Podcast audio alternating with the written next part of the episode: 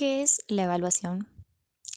Rebeca Anijovic nos dice, la evaluación, además de tener una función de certificación, tiene la función de visibilizar los saberes que tienen los y las estudiantes. Es lograr que ellos y ellas puedan dar cuenta lo que están aprendiendo, cómo y qué están logrando. Ahora, ¿qué piensan ellos y ellas? Para saber qué piensan los y las estudiantes, entrevistamos a tres niños y les preguntamos acerca de qué opinaban qué significaba evaluar o evaluación. Estas fueron sus respuestas. Era un papel que decía nombre y apellido, tenías que poner el nombre y apellido, después te ponían, no sé, 30 más 30 y tenías que hacer la suma, o 40 menos 40 y tenías que hacer la resta, y así.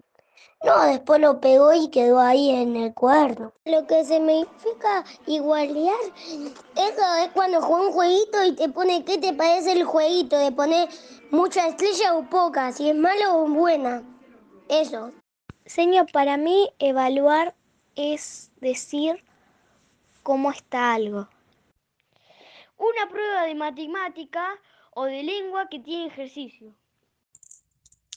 Al parecer, aún nos falta un largo camino para lograr que los niños y las niñas utilicen la instancia de evaluación para regular sus procesos de aprendizaje, para reconocer sus fortalezas y debilidades, y fundamentalmente para establecer vínculos entre lo aprendido a lo largo de todo el proceso de aprendizaje.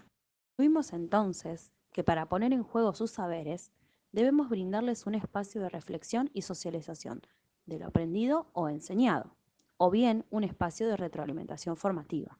No darle respuestas al estudiante, sino permitir que él mismo lo intente y reflexione acerca de ello.